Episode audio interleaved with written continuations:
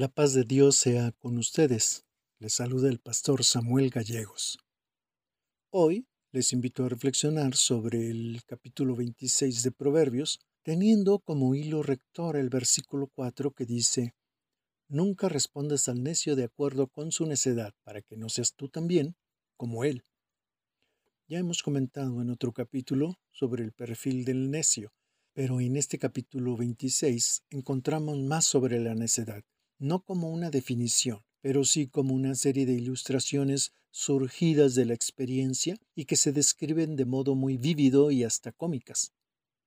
Se dice que todos somos necios en algún punto y muy probablemente le hayamos dicho a alguien o nos hayan dicho, no seas necio o no seas necia. Pero una cosa es que seamos necios en algún asunto y otra que ese sea nuestro perfil psicológico o nuestra actitud ante la vida. La palabra necedad procede del latín necius, que es la negación del sire, o sea, la negación del saber. Significa ignorante, carente de conocimiento y en efecto es la cualidad y estado de personas que tienen una actitud impropia de terquedad y que insiste en hacer o decir cosas sin medir las consecuencias ni tomar en cuenta los consejos dados, por lo que actúan de manera torpe e incluso dañina. Pero ignorantes de qué? Yo diría básicamente ignorantes de sí mismos. Lo que el proverbista nos enseña en este libro de sabiduría es a diferenciar entre la decisión inalterable de hacer algo, que nos traerá tranquilidad, libertad, mayor autonomía, madurez, y la convicción absurda de hacer cosas que nos impiden crecer, nos limitan y peor aún, nos hacen daño y con las que hacemos daño a los demás. El versículo 4 que leí, por ejemplo, nos señala no solo la inutilidad de hablar con un necio, sino que nos dice que tal empresa nos hace igual de necios a nosotros.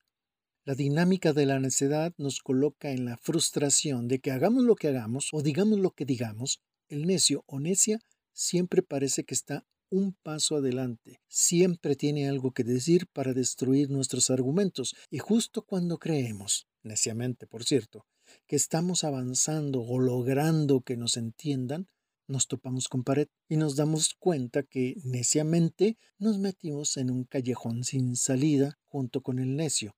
Así ya hay dos necios en el callejón. El proverbista considera que mostrar respeto a un hombre estúpido y elevarlo a un puesto de dignidad y luego hacerle honores a su necedad es tan absurdo como querer que caiga nieve en pleno verano en una playa caribeña. Opina que las maldiciones de un necio son ilógicas e injustas y están destinadas a no tener ningún efecto ni destino reales. Son como aves perdidas y sin nido. Muy probablemente algún necio hizo enojar a nuestro proverbista, porque piensa que la única manera que hay para hacerlos entender es dándole unos varazos en la espalda, así como con los animales se usa el látigo para dominarlos. También admite que en ocasiones hay que darle al necio por su lado, para que se vea y quede expuesto como necio, porque si no es cuento de nunca acabar. Considera al necio incapaz de hacer algo importante y creer lo contrario y confiarle que lo haga es no solo una tontería, sino negarse uno mismo la posibilidad de un trabajo bien realizado, porque el proverbista tiene una visión del necio tan negativa que para él es como si fueran personas que todo el tiempo andan alcoholizadas de tal modo que son incapaces de entender nada juicioso y son incapaces de acertarle a nada ni hacer bien nada, por lo que es mejor no darles trabajo. Sin embargo, como una especie de ironía, el proverbista admite la posibilidad de que el necio pueda, en teoría, apreciar la sabiduría, hasta tal vez puedan aprenderla de memoria, pero al final no saben cómo usarla porque les gustan más las necesidades que vomitan y prefieren comer su propio vómito que degustar sabiduría. Con todo y esta visión negativa del necio, el proverbista no deja de darse cuenta de una cosa. Más se puede esperar del necio que de quien se cree sabio. O sea, que creerse sabio es aún peor que la misma necedad. Entonces podemos pensar que si por definición los necios no van a aprender de estos proverbios, que aprenderán de ellos los sabios si ya se creen sabios. El proverbista llega al tema de la pereza, que interpretándola desde la necedad la definiríamos como la terquedad de no querer trabajar y aún así estar neciando para conseguir lo que se desea. En este tema, el proverbista hace caricaturas del perezoso, haciéndolo decir que no va a trabajar, el pobrecito, porque no sea que lo vaya a atacar un león en la calle de camino al trabajo. También ridiculiza su rigidez y lo dibuja como la bisagra de una puerta girando en un solo lugar, no queriendo levantarse de la cama. Digamos que es la persona que solo gira sobre su no al trabajo. Aquí cabría el chiste del flojo que, acostado en su cama, le pide a su esposa Mujer, tráeme el antídoto contra el alacrán, apúrate. Y ella le pregunta ¿Por qué? ¿Qué, qué pasó? ¿Te picó uno? Y él le dice no, pero ahí viene uno y seguro me va a picar. Diría el proverbista que éste se cree más inteligente que siete sabios porque se siente previsor. Finalmente, el tema de la palabra.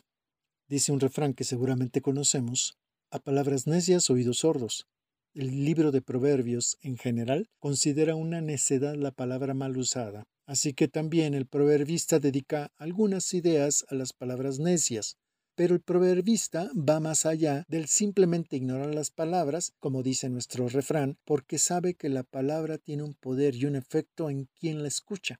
Por eso considera que meterse en pleitos ajenos es como querer agarrar a un perro enojado por las orejas, que hablar para traicionar, aunque sea como juego, es como clavarle una flecha encendida a la persona traicionada, y que las palabras del pendenciero son como echarle leña al fuego.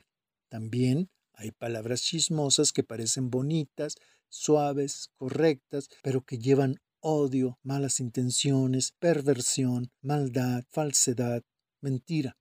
Algunas pueden revertirse contra quien las dice, pero en general son palabras manipuladoras, que si las escuchamos, vale decir, si no las tragamos porque nos resultan como golosinas, terminamos, según la idea del texto hebreo, con un desorden intestinal y un fuerte dolor de estómago. Oremos. Señor y Padre nuestro, hoy no te pedimos por sabiduría, aunque la buscamos. Hoy te rogamos que nos libres de ser necios, sea que seamos padres y madres, hijos e hijas. No queremos dañarnos a nosotros mismos ni dañar a los demás por ser necios. Líbranos de ser absurdos. Líbranos de hacer y decir cosas sin pensar, de creer que siempre y solo nosotros tenemos la razón. Líbranos de ser necios y rígidos con nuestros hijos para no causar en ellos males emocionales y no reducir el campo de sus libres elecciones. Libra también a nuestros hijos de ser necios para que escuchen consejo y abran su visión creativa. Sobre todo, Señor, Danos la certeza de saber quiénes somos y qué somos, y de saber quién es y cómo es nuestro prójimo en la mirada sabia y amorosa de tu Hijo Jesús. En su nombre oramos. Amén.